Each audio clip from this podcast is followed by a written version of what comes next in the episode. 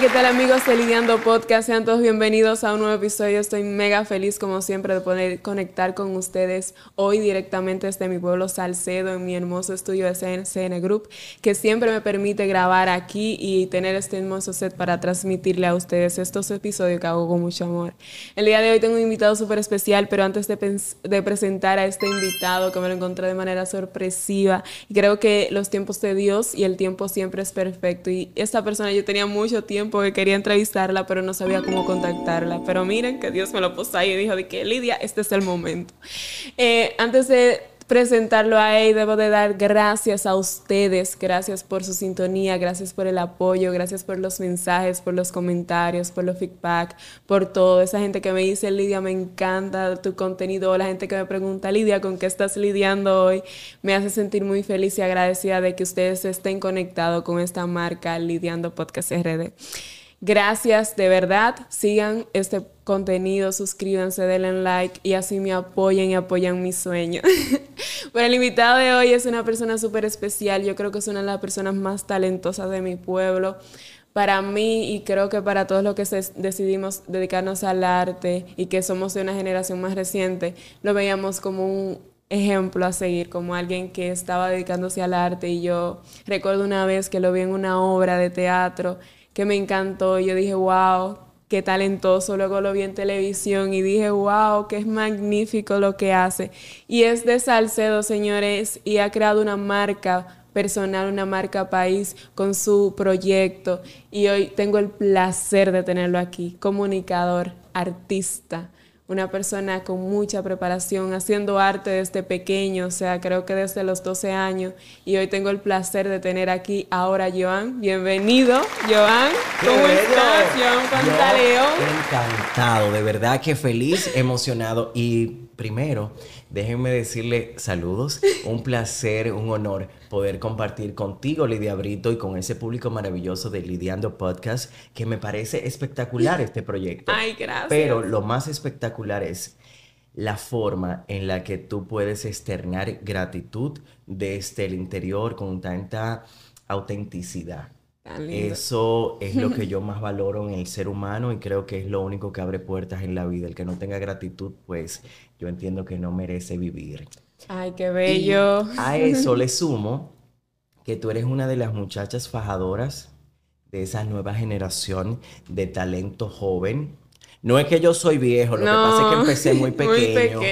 Entonces, cuando yo veo muchachos que quieren abrirse paso, que quieren tumbar esas barreras que la sociedad inmediatamente te pone cuando uno decide eh, emprender este viaje a través de las calles del arte, se nos hace difícil por la misma gente local, que es muy... Es muy complicado, sí. Y que a veces que quizás por ignorancia nos bloquean. Entonces, cuando yo veo que ustedes hacen eso, me siento más que orgulloso, feliz, bendecido. Amén. De que puedan ustedes tomarme como referencia muchas veces, porque yo he sido el incomprendido de la República Dominicana, aunque yo no soy de Salcedo, eh, me asumo como parte como del pueblo. parte del pueblo. Yo mismo me asumo. Sí, yo creo que ya eres. No, no creo que.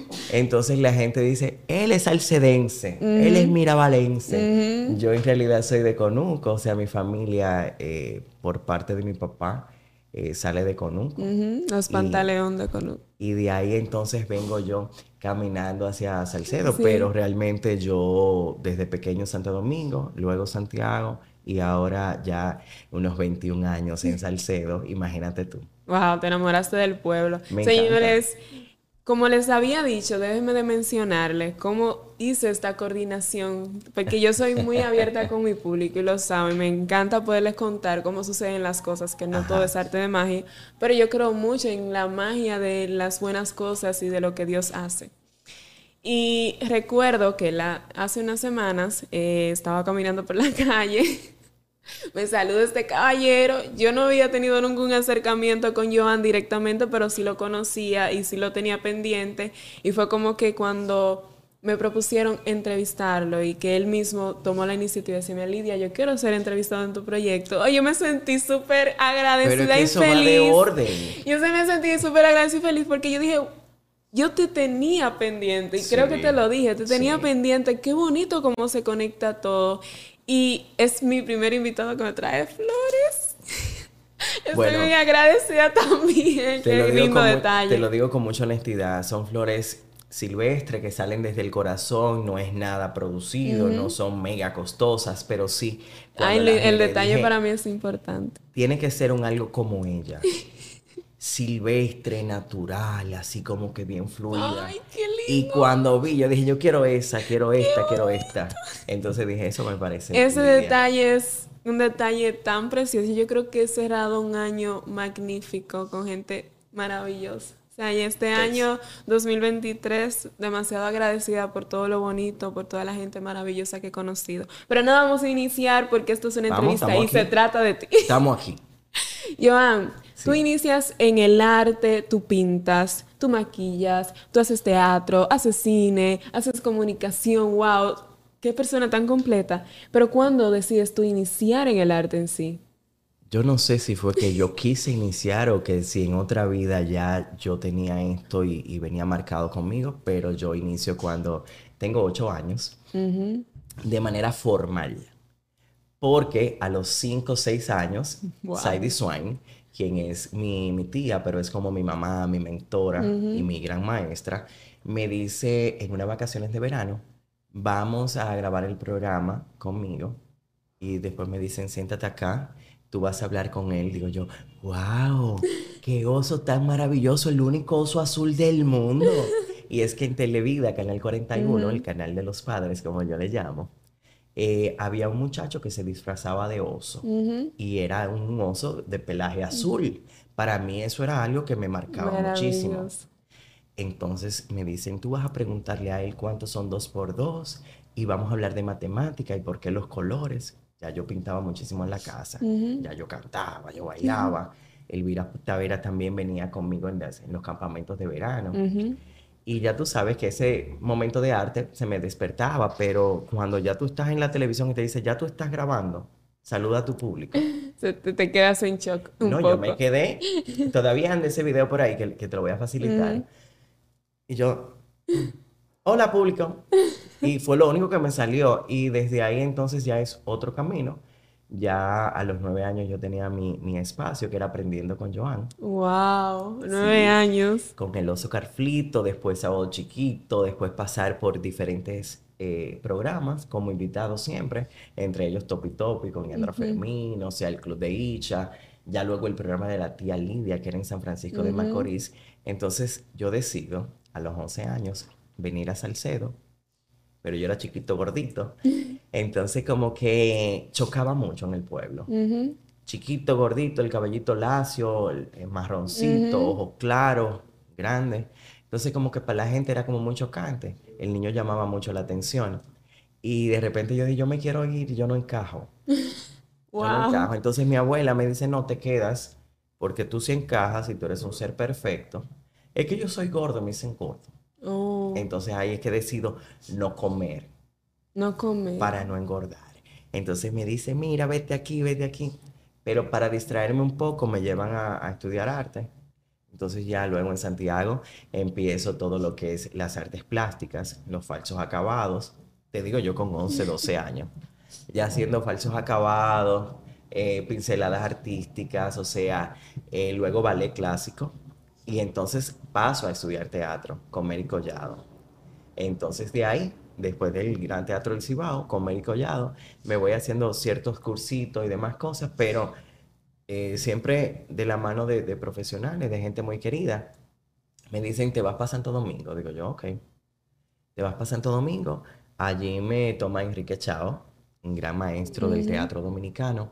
Entonces yo digo, bueno, si esta es la que hay, vamos a meter mano y vamos a hacerlo bien. Hice mi primer monólogo cuando tenía 13 años, que era Limpia Bota de la Yola. Era un niño que tenía el sueño de emigrar de la República Dominicana para buscar un mejor futuro para su papá y su mamá. Y de ahí se da la, la, parte de que yo digo, a mí me gustan los monólogos porque en los repartos siempre había problemas. Sí. Había uno siempre que llamaba más la atención y eso creaba ciertos conflictos, ¿no? Porque él es el sobrino de fulano. Entonces, yo no quería eso en mi vida. Yo dije, yo tengo que hacer mi propio nombre. Y ahí es cuando me decido entonces regresar a Salcedo. Me quedo aquí ya definitivo en Conunco y venía mucho al pueblo, pero mi padrino, Janle Vargas, tenía TBS, Canal 22, en aquella época 8, y ahí yo decidí hacer un programa independiente. Entonces, wow. Conéctate con Joan, que fue el primer espacio de farándula. Aprendiendo con Joan, conéctate con Joan. Entre Rosa y Amarillo, como en casa, que fue el programa de Raudy Torres, pero que también me abrieron las puertas uh el universo.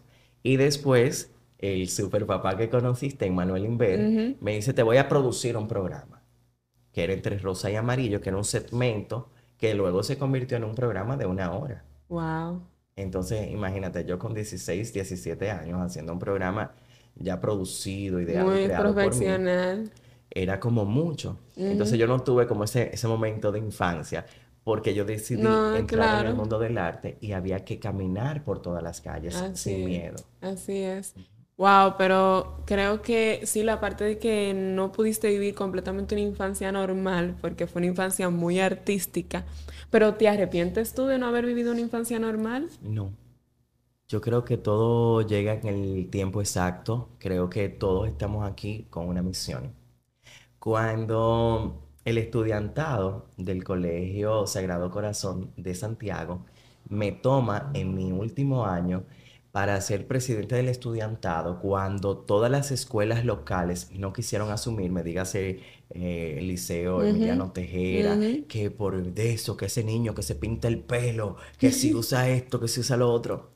Entonces yo era bien inquieto.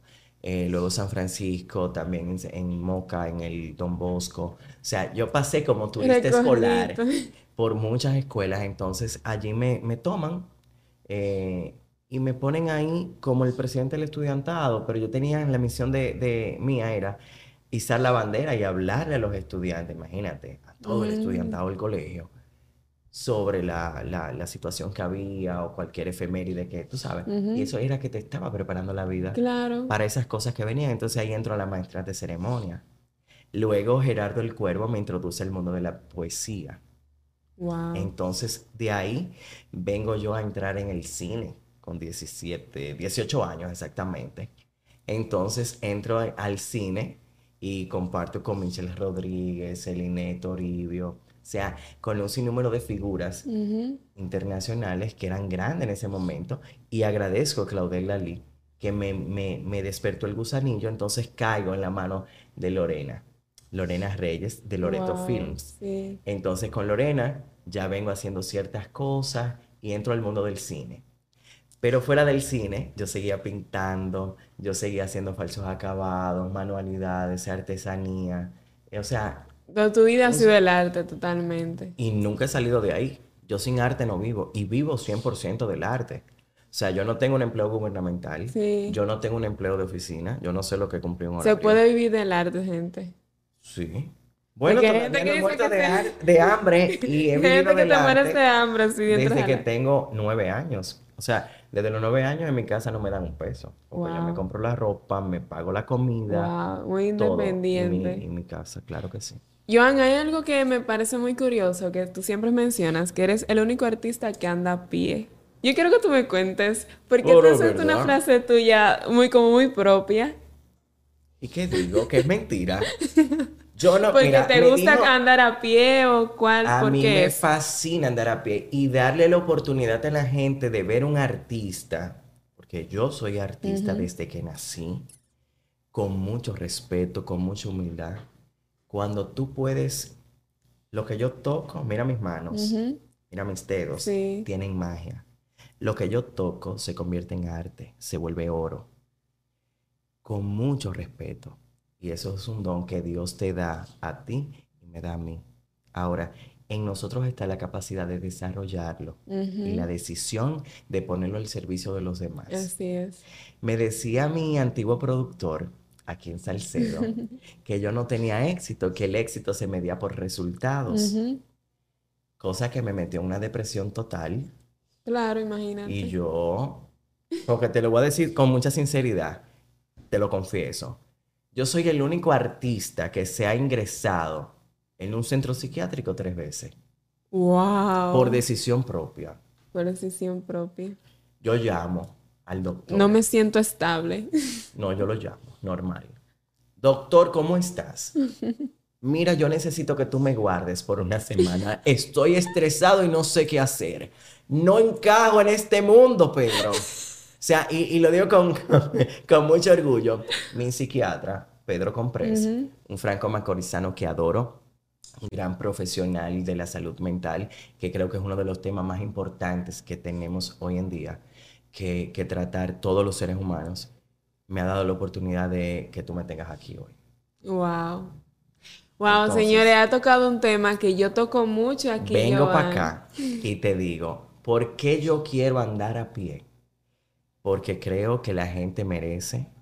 En Salcedo nunca había artistas.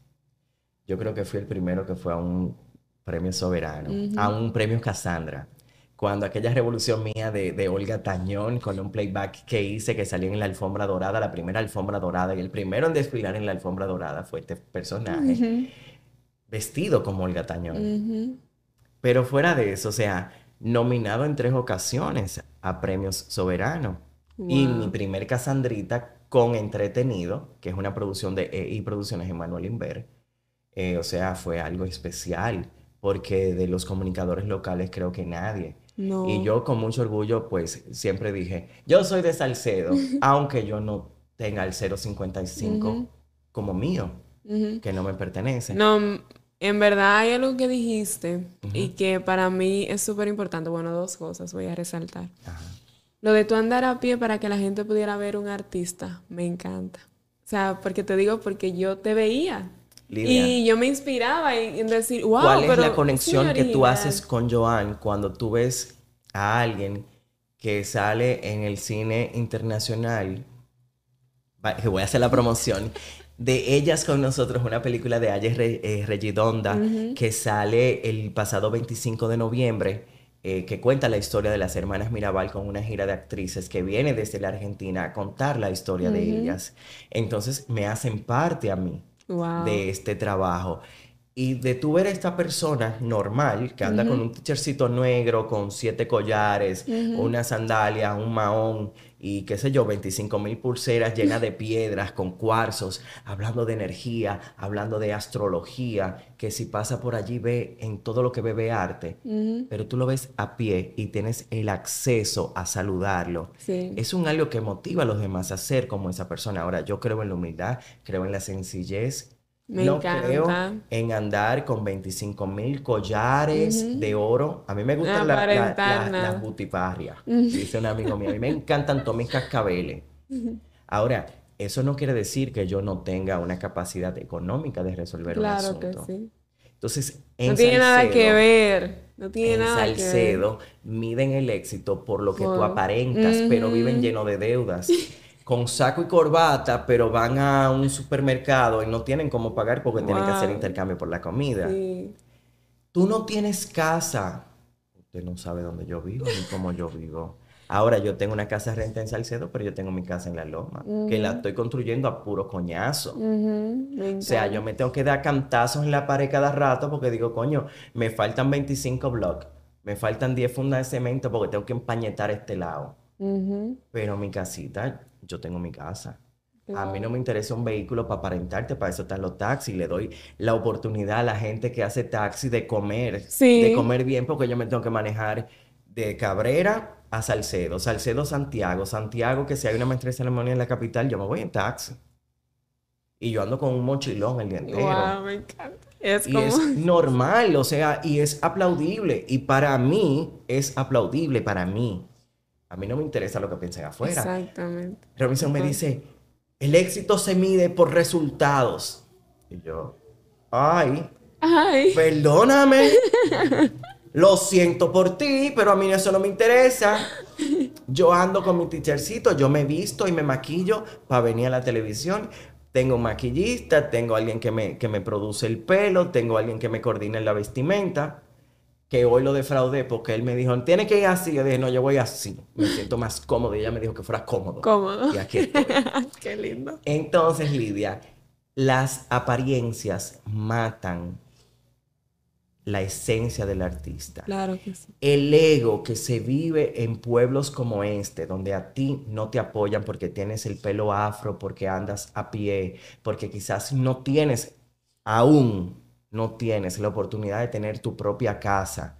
Pero cada quien paga un precio por el éxito Así es. que decide asumir en la vida y por el éxito que se crea cuando tú cierras la puerta de tu casa. Totalmente. Entonces, a mí no me venga ningún artista, ningún comunicador de Salcedo hasta de come mierda conmigo, hablarme a mí, de que si tiene el éxito por cuanto tres pesos usted tenga en los bolsillos, por cuánta chaquetica usted se pueda poner y cuánto espejuelo de 12, 13 dólares usted se pueda poner, porque yo ando de Fendi. Una sola piedra de las mías te puede costar una cantidad de Considera. dinero que usted puede pasarse un mes tranquilo en No, me encanta mucho eso que dices, Joan, de, de las apariencias. Yo no vivo de apariencias.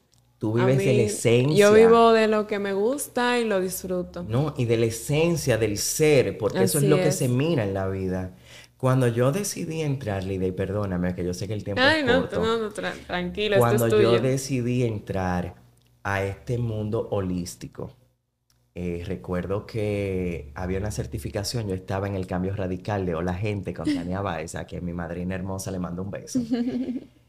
Eh, yo entro al cambio radical buscando una oportunidad en el 2007. Chamaquito, fashionista, ya yo estaba en Chabón, entraba en el mundo de la moda.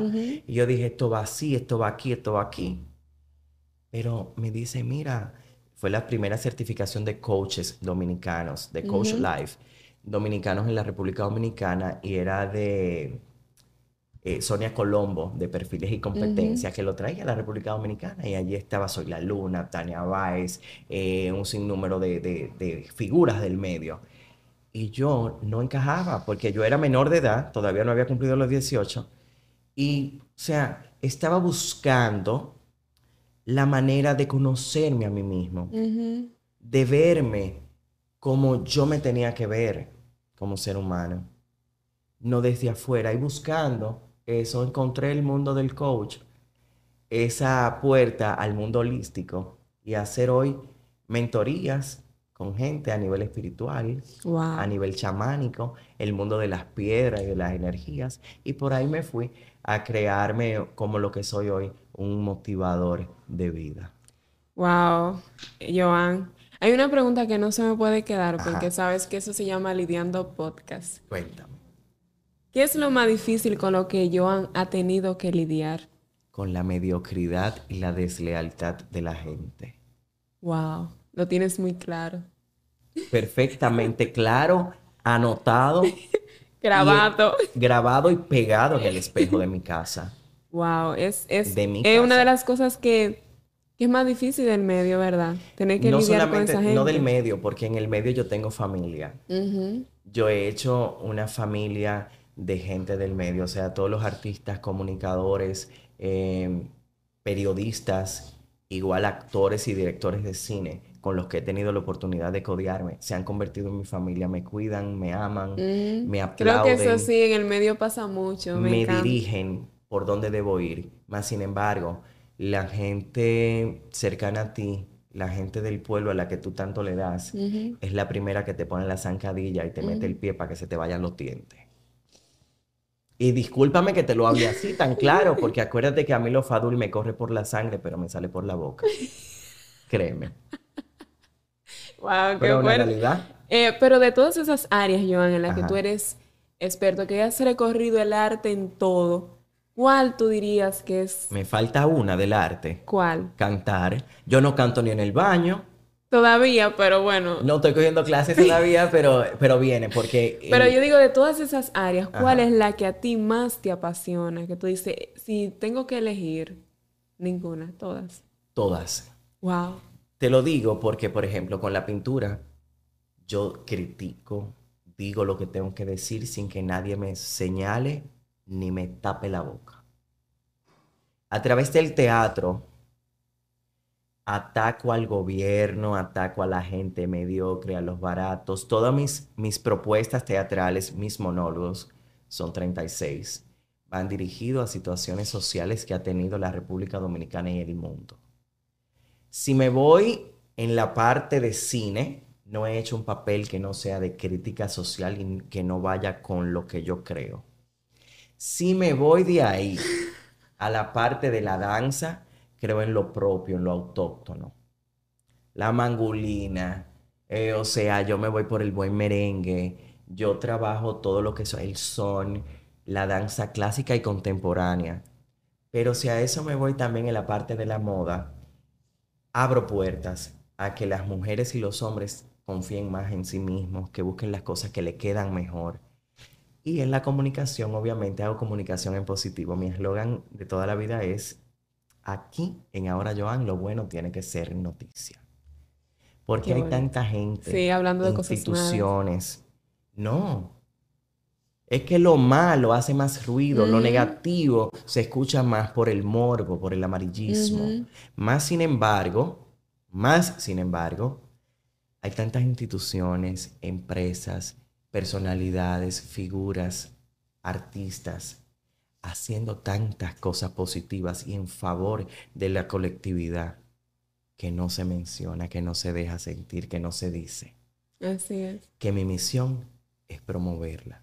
Qué bonito. Me encanta. Estoy muy de acuerdo con eso que has dicho porque es mi misión personal también poder llevar a la gente una buena comunicación. Te voy a alegar a ti. Te voy a alegar a ti, porque me queda poco tiempo. ¿Cómo que te quedas? Tú eres joven todavía. Eh, espérate, espérate, porque tú no me has preguntado cuántos años yo tengo. Yo tengo 33, voy para 34 ya mismo.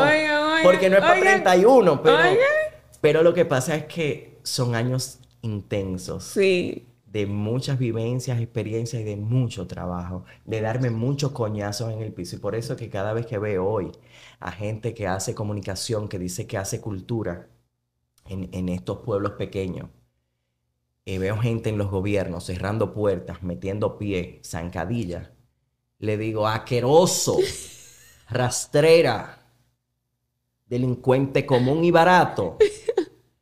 A la gente no se le cierra puertas, se impulsa y se inspira a que sea más y mejor ser humano y a que lo que hace bueno se haga viral, se levante y eso pueda inspirar a más gente a hacer más cosas buenas para que sigamos nosotros teniendo una mejor sociedad y un país más habitable. Amén, así es. Joan, tú sabes que el tiempo aquí, yo creo que vamos a tener que hacer una segunda parte. No te apures, es corto. la. Pero me gustaría que dieras un mensaje o alguna de esas frases que tú tienes personales que te elevan el espíritu y que puedan ayudarle a alguna de las personas que nos ven. Mira, la frase que yo a todo el mundo le digo es que todo obra para bien. Cuando te digo todo obra para bien es que el tiempo de Dios es perfecto. Dios no está en la iglesia, Dios no está en cuatro paredes, Dios no está sentado en el cielo esperándote para crucificarte. Dios está en ti, habita en tu interior y en ese corazón maravilloso que puedas tener cuando le quitas la hambre a una persona, cuando le abres las puertas a aquel que no tiene voz para que sea escuchado, cuando tú a alguien que no tiene quizás la motivación de seguir para adelante le dice, mira, estamos aquí, cuenta conmigo, que por lo menos tengo una palabra de aliento. Eso es Dios. Yo no soy el ser humano perfecto, no soy santo, pero sí creo que haciendo las cosas que estoy haciendo y haciéndolas desde el corazón y aportando a los demás, pues creo que me voy a ganar un... Quizás el último asiento y quizás sea yo el que abra la, puerta. del baño en la sala del cielo, allí yo quiero estar. Y haciendo cosas de bobería, de fantoche, aparentando lo que no soy, no lo voy a lograr. Así es. Lamentablemente, a ustedes respiren, den gracias cada día. El que no tiene gratitud y el que no es leal primero consigo mismo y después con los demás, pues no merece la vida, digo yo. Así es. Joan, qué precioso, qué bonito poder conocer un poquito de ti, porque sé que tienes tanto para dar. Para mí es un placer. Esto es un compromiso de que tú vas a ir a mi espacio a una entrevista. Un placer para mí poder compartir contigo, poder compartir con ustedes, mi público maravilloso, gente que me ayuda a cumplir sueños. No saben, todos los días me despierto y lo primero que hago es agradecer a Dios por la oportunidad que me da de poder cumplir mi sueño y hacerlo a través de los proyectos que hago, hacerlo a través de mi pasión me hace sentir muy feliz. Gracias, Joan, de nuevo. Gracias a ti, a tu público maravilloso. Señores, Lidiando Podcast, yo estoy más que contento, orgullosísimo. Primero como dominicano, segundo como artista y tercero como un hijo pegado de la provincia Hermanas Mirabal. Eh, quiero decirte, Dios te bendiga, que siga guiando tus pasos y que ponga ángeles sobre tu cabeza y palabras dulces en tu boca para que sigas encantando a esta gente maravillosa que está tan necesitada de contenido positivo, nutritivo, como el que haces tú en Lidiando Podcast. Lidiemos con lo bueno, que lo bueno somos más. Lidiemos con lo bueno. Gracias, gracias mi gente. Nos vemos en un próximo episodio. Sigan lidiando con la vida que es muy bella. Bye.